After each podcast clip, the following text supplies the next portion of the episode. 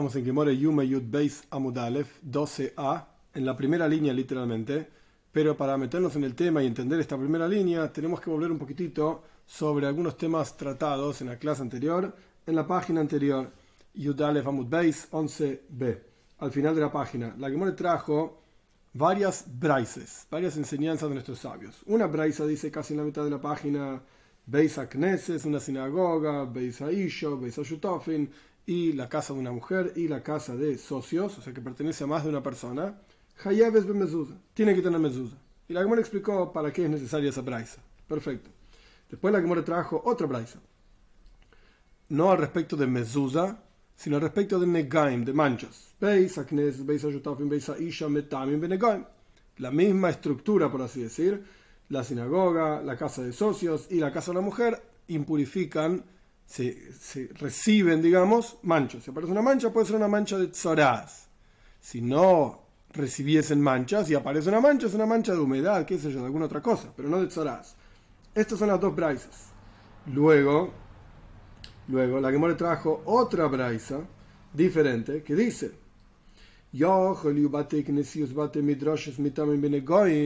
cuestionamos, puede ser que digamos que las sinagogas y las casas de estudio reciban impureza de nega, de tzoraz. Talmud loimar, viene la teoría te enseña, tiene que ser loy, tiene que ser de una persona. Quiere decir que las sinagogas y las casas de estudio no reciben impureza. Pero recién dijimos que las sinagogas y las casas de estudio sí reciben impureza de tzoraz.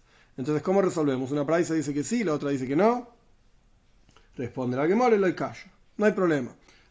Meir, la primer braisa o una braisa es Rabbi Meir, la otra braisa es Rabbanan.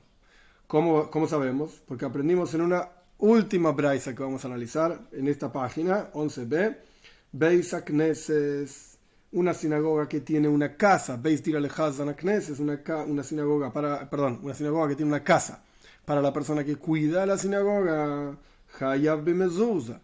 Tiene que tener mezuzah constantemente la Gemore iguala el tema de Medusa con Negaim, por la razón que sea, con manchas.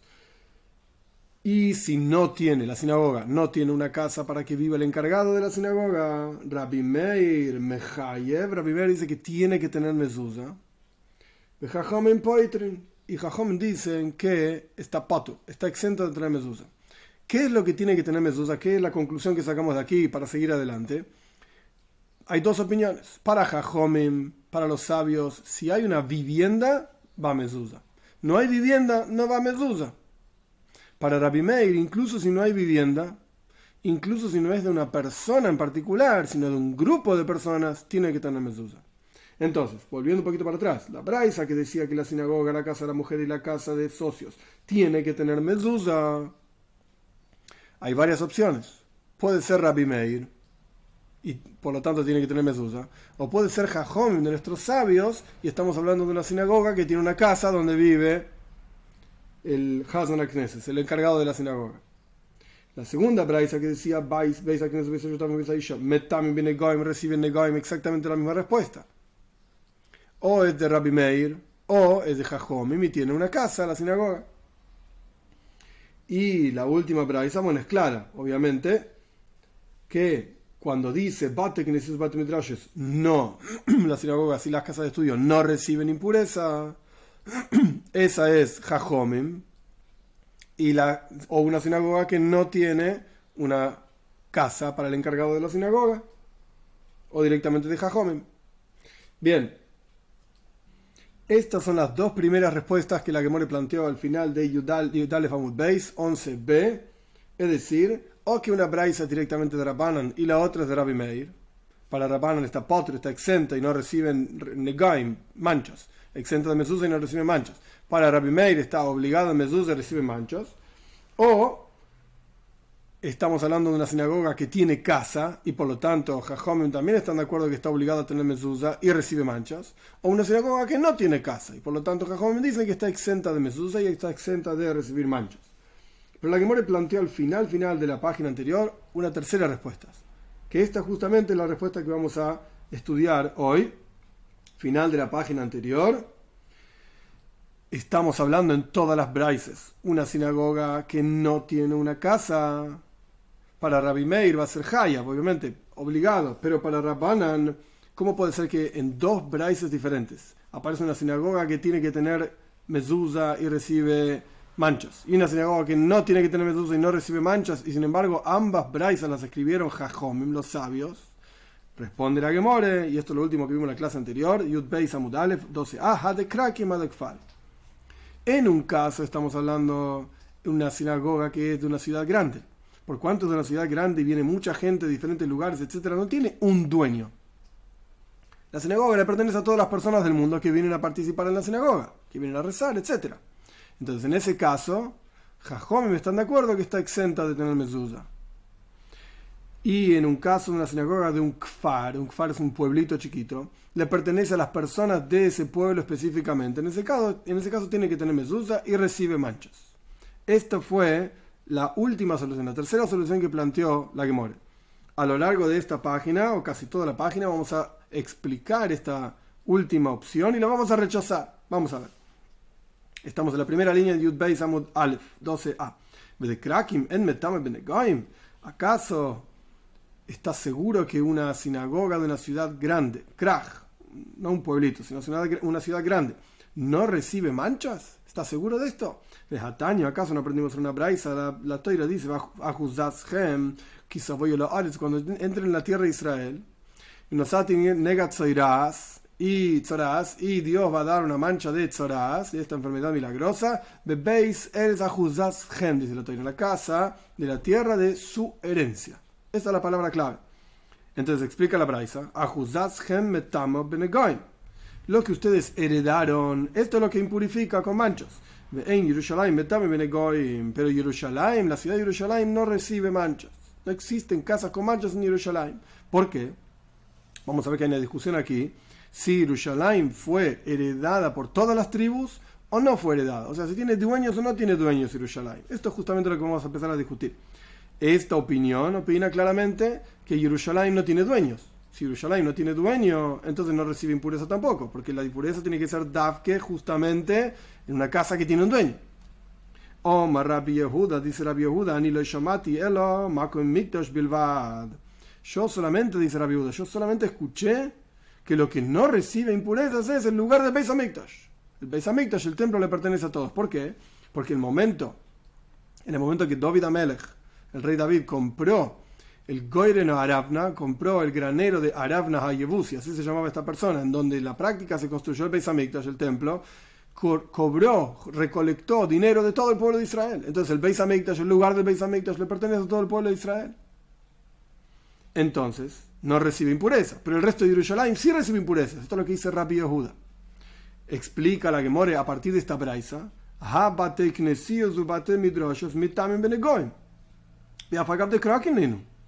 Pero las sinagogas de, y las casas de estudio sí reciben impurezas, a pesar de ser de ciudades grandes. Jerusalén hay una opinión que dice que no recibe impureza. El Beis Hamikdash hay una opinión que dice que no recibe impureza, el templo. Pero el resto sí. Entonces, ¿cómo podemos decir que la solución en Yud Aleph Amud Beis, 11b, la solución a las contradicciones de las braisas, si la sinagoga recibe impureza o no recibe impureza, si tiene que tener mezuzá o no tiene que tener mezuzá, y dijimos que ambas enseñanzas son de Jajome. Pero una está hablando de ciudades grandes, una sinagoga es una ciudad grande en cuyo caso no recibe impureza, no tiene que tener mezuzá. Y otra, Braisa, está hablando de una ciudad pequeña, un pueblito, donde sí tiene que tener mezuzá y sí recibe impureza, y ambas enseñanzas de vuelta son de Jajome. Vemos claramente de acá que las sinagogas en ciudades grandes sí reciben impureza. Jerusalén es la que no recibe impureza. El Beis es la que no recibe impureza. Las sinagogas sí. Entonces responde la Gemore, Eima, Omar, Rabbi Yehuda. Entonces cambiemos un poco el texto de la Braisa, que como ya explicamos muchas veces, la Braisa no es precisa y exacta, entonces vale decir, hay una letra más. De hecho, es lo único que va a agregar, hay una letra más. Omar Rabbi Yehuda, tenés que decir en el texto de la Braisa que Rabbi Yehuda dijo, Anilo Shamati el Amakom Mekudash, una Vav más, no Mikdash, Mekudash.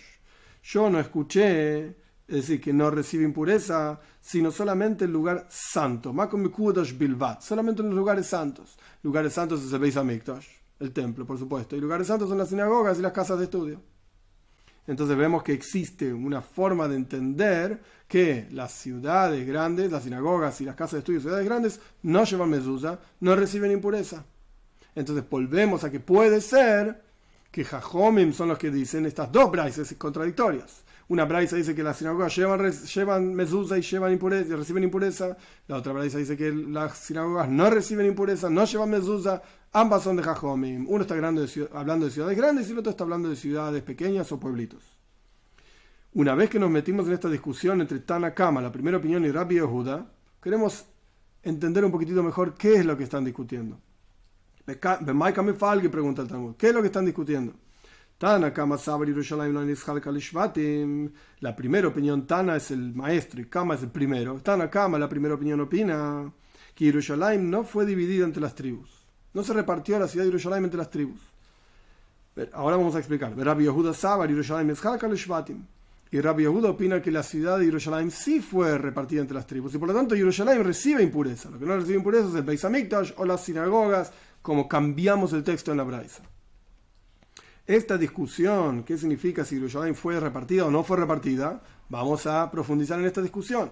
de es la misma discusión que tuvieron otros Tanoim, otros maestros anteriormente. De Tania aprendimos en una braisa, Yehuda, qué es lo que pertenecía, parte de Yerushalayim, Beis Hamikdash, etcétera, el templo, en la porción que recibió Yehuda, la tribu de Yehuda como herencia de la tierra de Israel.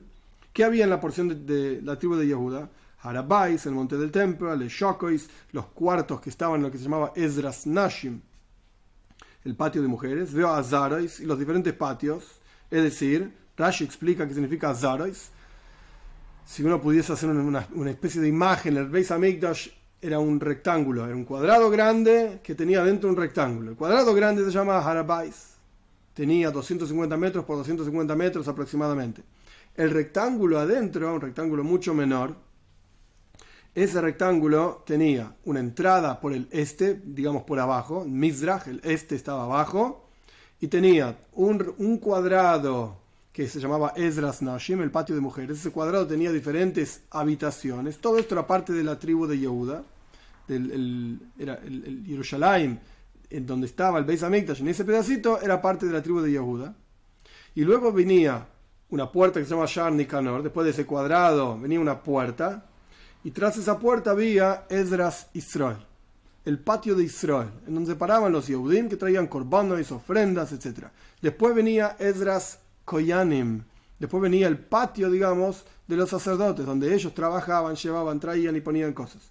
Estos son los Hazarois, los patios que dice el primer Tana de nuestra nueva Braisa, que estaban en la porción de Yehuda.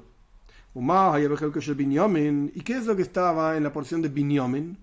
otra tribu del pueblo de Israel que también tenía parte de Yerushalayim, justamente del Beis Hamikdash. Parte estaba en la tribu de Yehuda y parte estaba en la tribu de Benjamin.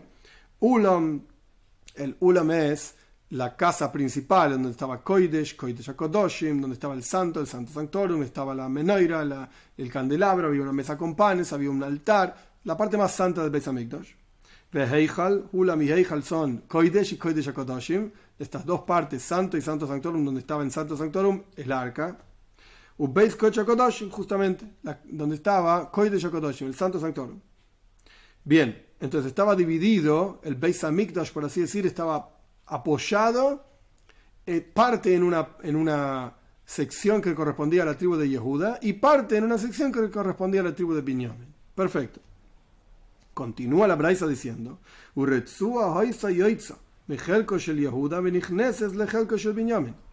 y había un hilito, por así decir, una parte, una tirita que salía de la porción de Yehuda e ingresaba en la porción de Binyamin, que decir que no era simplemente un límite rectangular, era un límite rectangular que tenía una porción que salía y entraba, salía de la tribu de Yehuda y entraba dentro de la tribu de Binyamin, o sea, era parte de la tribu de Yehuda, y que había en esa porción, y ahí estaba construido el altar.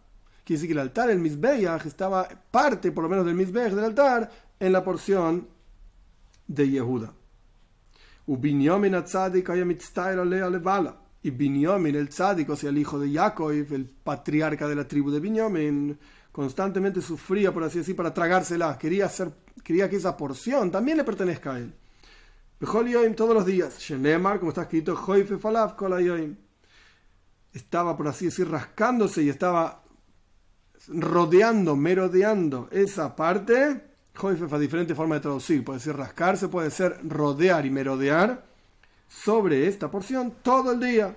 Le fija que por lo tanto continúa la braisa diciendo, Zaha Binyamin Atzadik viene a le Por eso Binyamin Atzadik tuvo el mérito de ser el anfitrión de Dios. Porque el Koi de Yakodoshim, el Santo Sanctorum, en donde estaba el arca, en donde estaban los querubim, en donde se expresaba y se escuchaba la voz de Dios, por lo menos en el primer Beis Hamikdash, en el Mishkan, en el Beis Hamikdash, el primero, etc. No importa los detalles ahora que van a ser estudiados mucho más adelante en la que more. La cuestión es que Ahí el lugar más santo le pertenecía a Binyamin. como está escrito, entre sus hombros, los hombros de Binyamin, residía la presencia de Dios en el Beis Hamikdash. Este es el Tana, este es la, el maestro que aprendimos en esta braisa, que claramente está diciendo que Jerusalén fue dividida entre diferentes tribus. Parte le correspondía a Yehuda, parte le correspondía a Binyamin. Y hay otro Tana, otro maestro que opina que Jerusalén no fue dividida entre las tribus de Tania, porque aprendimos en una braisa. En Maskirin Batim, Jerusalén está prohibido alquilar casas en Jerusalén. Es decir, cuando venían Oile y Regalim, tres veces al año, Shalosh Regalim, las tres fiestas de peregrinación, perdón, todo el pueblo de Israel iba a Jerusalén entonces, cuando estas personas entraban en Jerusalén, obviamente tenían que dormir en algún lugar. Para pasar Sukkot, para pasar Pesach, para pasar Shavuot, tenían que dormir en algún lugar. Entonces, en lugar de alquilar casas y pagar, por cuánto Jerusalén no le corresponde a nadie, nadie es dueño de Jerusalén, ¿cómo vas a alquilar una casa a una persona que viene a quedarse en Jerusalén? No puedes alquilar, no puedes cobrar, tiene que ser gratis. La gente dormía en Jerusalén y no tenían que pagar, digamos, el alquiler porque no le corresponde a ellos. Ok, vos vivís en Jerusalén, por alguna razón estás en esa casa, pero no es tuya. Entonces no podés cobrar por una, por una persona que viene, digamos, tiene una obligación de ir a Jerusalén, peregrinar a Jerusalén, no le podés cobrar alquiler. Rabbi Elazar Batzadok, o Rabbi Elazar Rabbi Oimer, hay diferentes versiones, Afloy Mitois.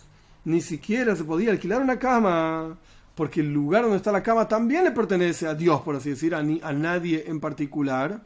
No solamente no podías alquilar una casa, una habitación, ni siquiera una cama podías alquilar, cobrar para que la persona que subió a Jerusalén, es decir, que hizo la peregrinación y está en Jerusalén, tampoco le puedes cobrar la cama. Le fijo. Por lo tanto, por cuanto la gente que vivía ahí en Jerusalén no podía ganar de alquilar, de cobrar por una habitación o cobrar por una cama,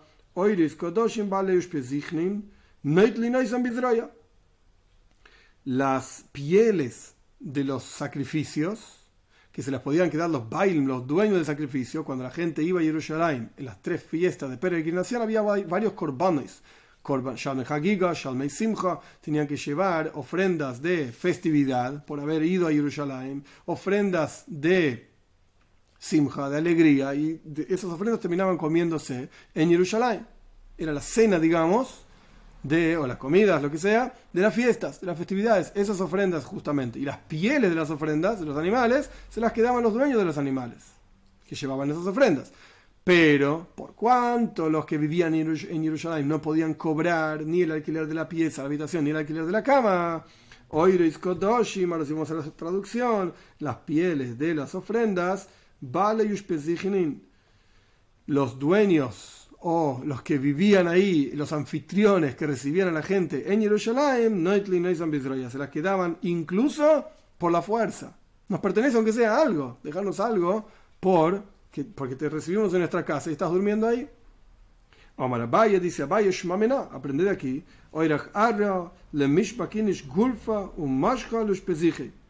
Es adecuado que uno le entregue gulfa. Gulfa es una especie de eh, taza de cerámica y mashka, una piel, a tu anfitrión. Si vas a hacer un korban, no, no un korban, perdón, vas a hacer una, una, una vas a matar una, una, vaca para comer la carne, etc., por lo menos dale la piel al anfitrión, al dueño, al dueño de la casa donde te estás quedando a dormir. Esto es lo que dice Abaye.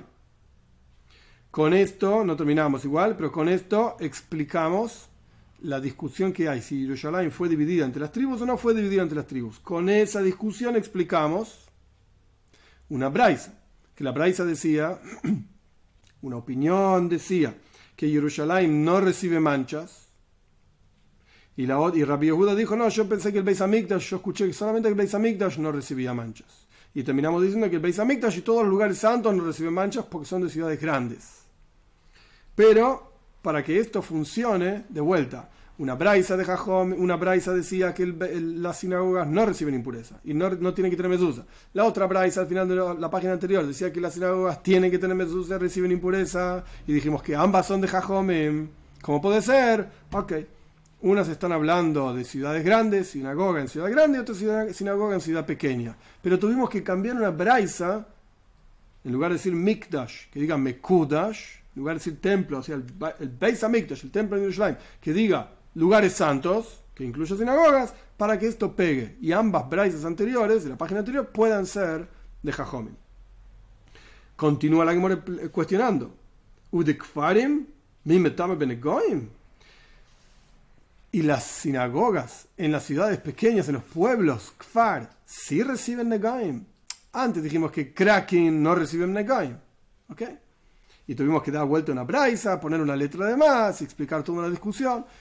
Pero eso era asumiendo que las sinagogas en los pueblos pequeños sí reciben Negaim, porque son de poca gente. Las sinagogas grandes son, en ciudades grandes son de mucha gente, ok. Pero las sinagogas en ciudades chiquitas, en pueblitos chiquitos, son de poca gente, entonces recibirían Negaim. Vea, Tania, pero esto es un problema. ¿Acaso no aprendimos, aprendimos en una braisa la juza que Dios nos da la tierra de Israel para heredarla, para que sea nuestra posesión? Esto no es hasta que, sino hasta que la conquistemos. Cuando el pueblo de Israel entró en la tierra de Israel, había que hacer guerra, kibush, fejiluk. Había que conquistar el lugar, luchar contra los 31 reyes de, de de la tierra de Canaán, con todo el Sefer Yoshua habla de esto, etc. El libro de Yoshua. Había que Kibush, conquistarla, y Gilco, y repartirla, la Jalca. Repartirse la tierra entre las diferentes tribus. Recién ahí, cuando estaba repartida, es que podemos decir, bueno, la, la heredaron. Tomaron posesión del lugar. Entonces,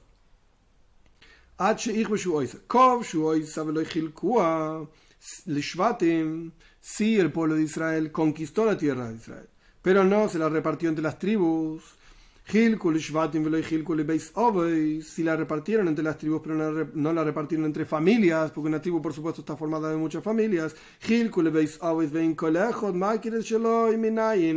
Sí, se la repartieron entre las familias, pero todavía cada integrante de la familia no sabe cuál es su porción. Familia, por supuesto, es una familia amplia, no solamente tres, cuatro personas, estamos hablando de una amplia familia, primos, tíos, abuelos, etc. ¿Qué pasa si cada uno de ellos todavía no sabe cuál es su porción particular? Talmud Por eso podrías pensar que recibe impureza. Viene la teoría y dice, no, que la casa le pertenece a él. Es decir, Mishmeyuhad loy cuando sabes exactamente cuál es tu porción y tu casa. Esto excluye a todas las casas que no son específicamente tuyas. Ni siquiera una casa, y menos todavía una sinagoga. Ni de ciudades grandes, ni de ciudades chicas. Porque no es específicamente tuya. Ella, entonces, claramente las sinagogas no reciben impureza si no son específicamente tuyas. Y no tiene que tener mezuzá si no son específicamente tuyas o, como dijimos al final de la página anterior y al comienzo del resumen de hoy, que tenga una casa para el Hazan Akneses, para el encargado de la sinagoga. Entonces el Talmud responde, Mejobarta que de Meikara. Es verdad. Rechacemos esta última respuesta, esta tercera respuesta, es decir, que ambas braisas al final de la página anterior son de Jajomim, solamente que una está hablando ¿Por qué son exentas de mezuzá y de manchas? Una está hablando de sinagogas en ciudades grandes y la otra está hablando de sinagogas en ciudades chicas. No. Rechazamos esta respuesta. Es igual, ciudades grandes, ciudades chicas. Si es una sinagoga y por lo tanto le pertenece a más de una persona, a pesar de que es un pueblito chiquito, no importa, está exento de mezuzá, está exento de manchas. Si es una sinagoga de, una, de un no importa si es ciudad grande o ciudad chica, pero si tiene la sinagoga, una casa para dejar Knesses, ahí Jajomim sí están de acuerdo, los sabios sí están de acuerdo que tienen que tener mezuzá. Con esto se termina la discusión en la Gemore sobre el tema de mezuzá. Ahora avanzamos en la Mishnah. La Mishnah estaba en la primera página, nosotros ya estamos en página Yud Beis Amud 12a, pero la Mishnah en la primera página de la Gemore, de nuestra Gemore, explicaba una cuestión al respecto de los siete días en los cuales se separaba el Kohen Godel, etc. Y la, Mishnah dice, Maskinen loy Kohen Después de explicar que era Lishkas Paredrin, el cuarto de Paredrin, que por eso nos metimos en toda la discusión de Mezusa. Si tenía Mezusa o no tenía Mezusa Lishkas Paredrin, y fue ampliamente explicado en las últimas clases.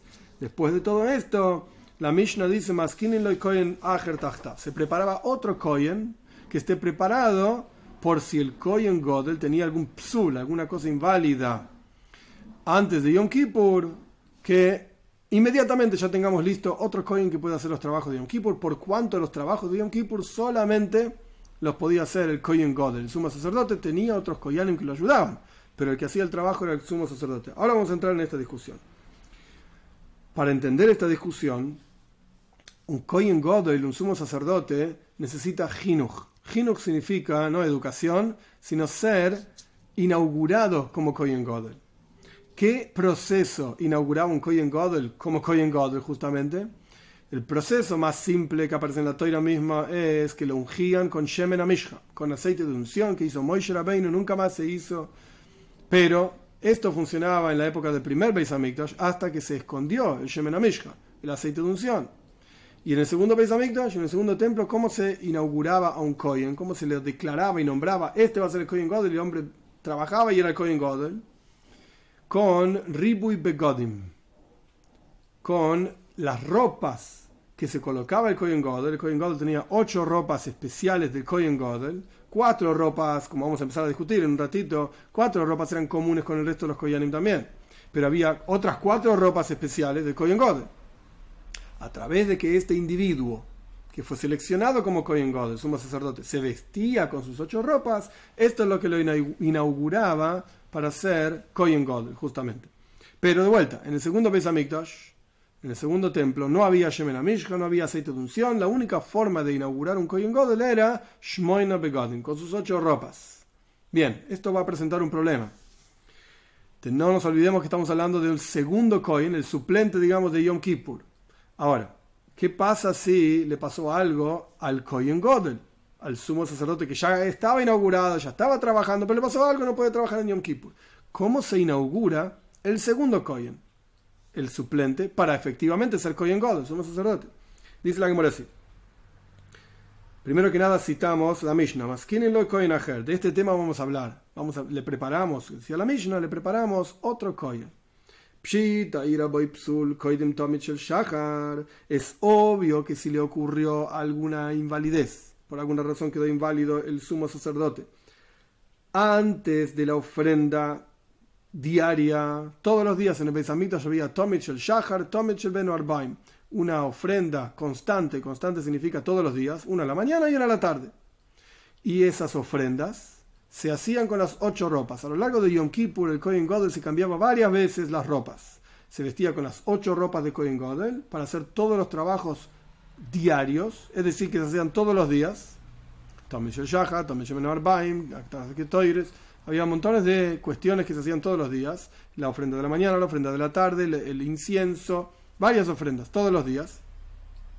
En Yom Kippur los hacía todos de Kohen Godel, pero de vuelta, lo que se hacía todos los días y normal constante, frecuente, lo hacía con ocho ropas.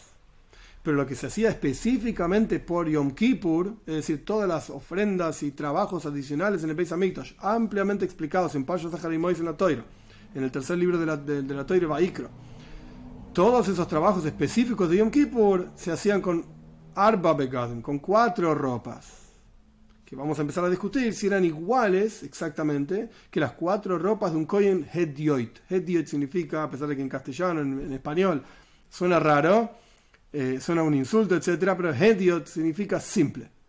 Entonces tenemos Kohen Godel, tenemos al Kohen Godel, el sumo sacerdote, y tenemos al Kohen Hedioit, al Kohen simple, que no era el sumo sacerdote, era un Kohen.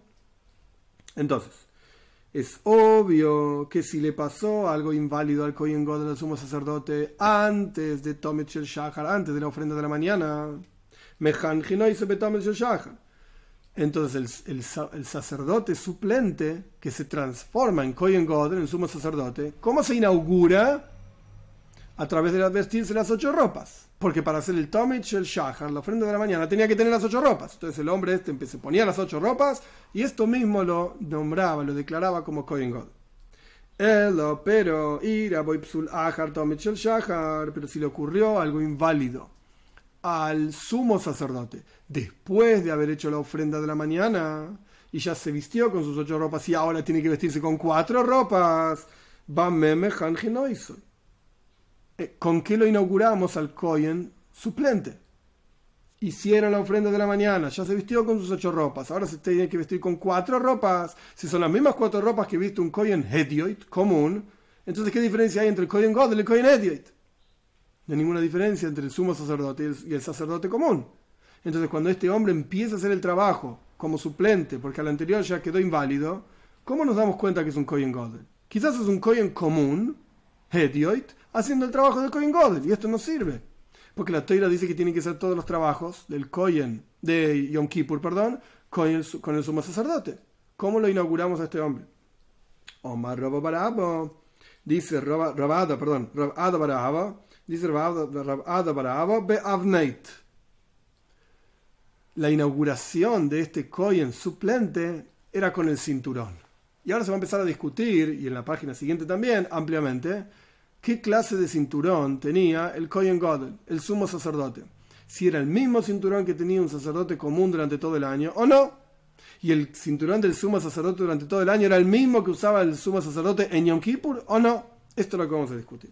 Beavneit, para Ada para Ava, las cuatro ropas que vestía el Kohen Godel, el sumo sacerdote, en su trabajo de Yom Kippur, el cinturón era diferente de la ropa, del cinturón que vestía un, sacerdote común durante todo el resto del año. Porque Rashi explica, en las cuatro ropas mismas de Kohen Godoil, había, del sumo sacerdote, el avneit, el cinturón, era diferente. Era de butz. Butz significa pishtan, en hebreo también, significa lino. Las ropas de los Koyanim, la teira misma explica cómo eran, tenían lana y lino a pesar de que esto se llama shatnes, a pesar de que está prohibido para hacer la voida en el Beis Hamikdash, los Koyanim tenían permitido vestir shatnes.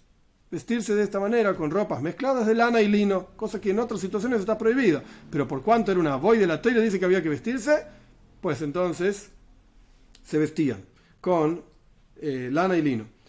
Entonces, de vuelta, la ropa, explica Rashi, el avneit, el cinturón del Kohen Godel Yom Kippur era específicamente de lino.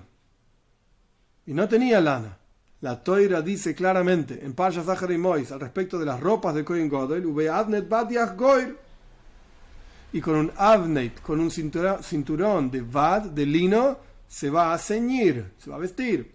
Entonces, claramente, este es el hacker, la forma de reconocer al Kohen Godel, incluso con sus cuatro ropas, en Yom Kippur. ¿Por qué? Porque el cinturón de los Koyanim comunes durante todo el resto del año tenía lana y lino.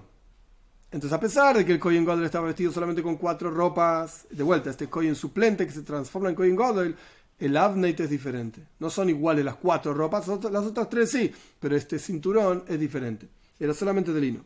Bien, esto es una discusión. Esto es lo que dice Rabada Baraba. Esto tiene sentido de acuerdo a la opinión que dice que el cinturón del Kohen Godel durante todo el resto del año tenía lana y lino. De vuelta, ahora estamos separando entre Yom Kippur y todo el resto del año.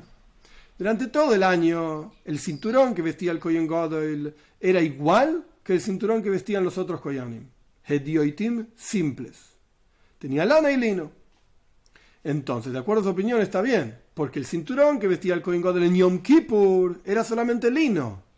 Entonces ahí podemos reconocer que este hombre que está trabajando con cuatro ropas que son muy parecidas a las cuatro ropas del Cohen Hedioit, del Cohen simple, en realidad no es un Cohen simple.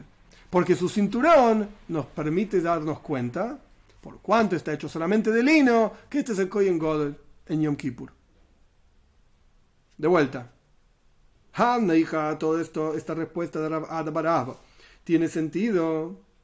Es decir, que el Avneit, el cinturón, distinguía al Kohen Godel, su sacerdote, en Yom Kippur, incluso con sus cuatro ropas, del resto de los Koyanim, Hedioitin simples. Si vamos a decir que el Avneit, el cinturón del Kohen Godel, es el mismo cinturón que el Kohen común, Hedioit, durante todo el resto del año, que tenía la anelino.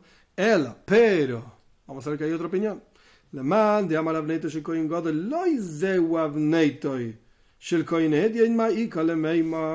Pero de acuerdo a la opinión que dice más adelante, vamos a estudiar en la próxima página, que el cinturón del Kohen Godel durante todo el resto del año no era igual que el cinturón del Kohen simple durante todo el resto del año. ¿Qué vamos a decir?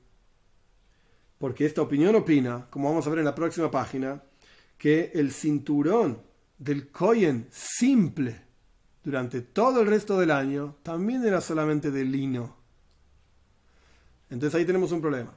El cinturón del Kohen Godel durante todo el resto del año, según esta opinión, hay que poner las cosas claras en la cabeza, si no va a ser difícil. El cinturón del Kohen Godel durante todo el resto del año era lana y lino. En Yom Kippur, lino el cinturón del Kohen simple durante todo el resto del año para esta opinión era solamente lino.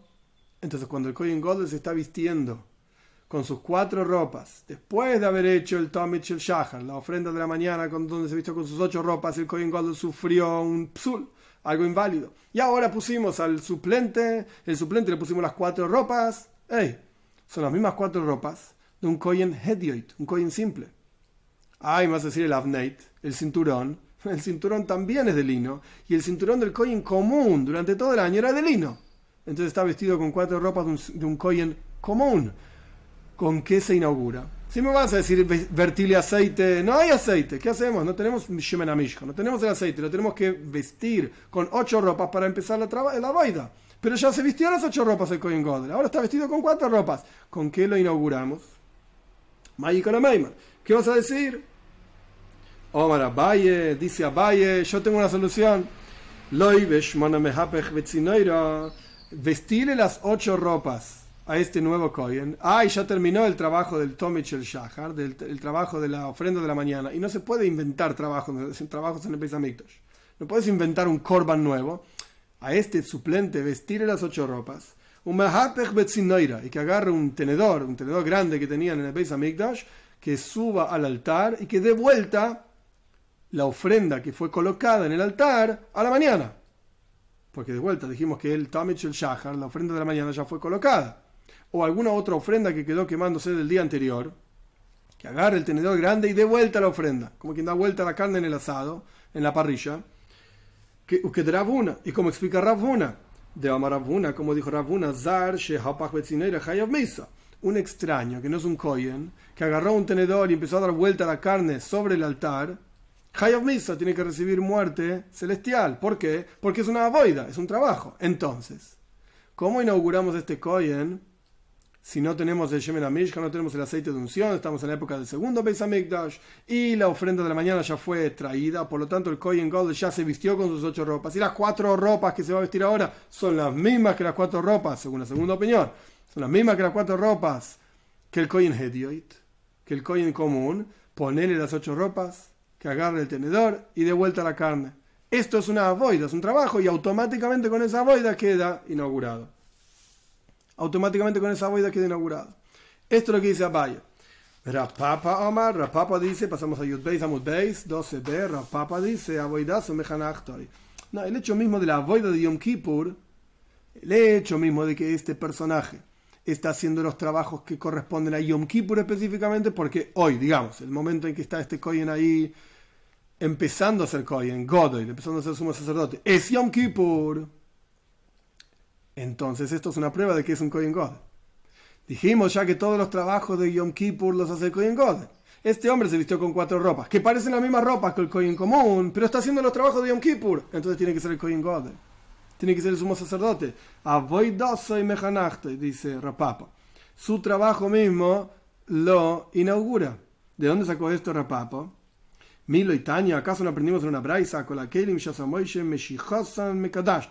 Todos los utensilios que hizo Moishe Rabbeinu en el Midbar, en el desierto, que los hizo el sol, los hizo Betzalel con, eh, con Oliav y todos los personajes que Kol Hachmei Leif, todos los personajes sabios de corazón que estaban en el, en, el desierto, que hicieron el Mishkan, el tabernáculo, pero Moishe Rabbeinu los ungió con aceite de unción.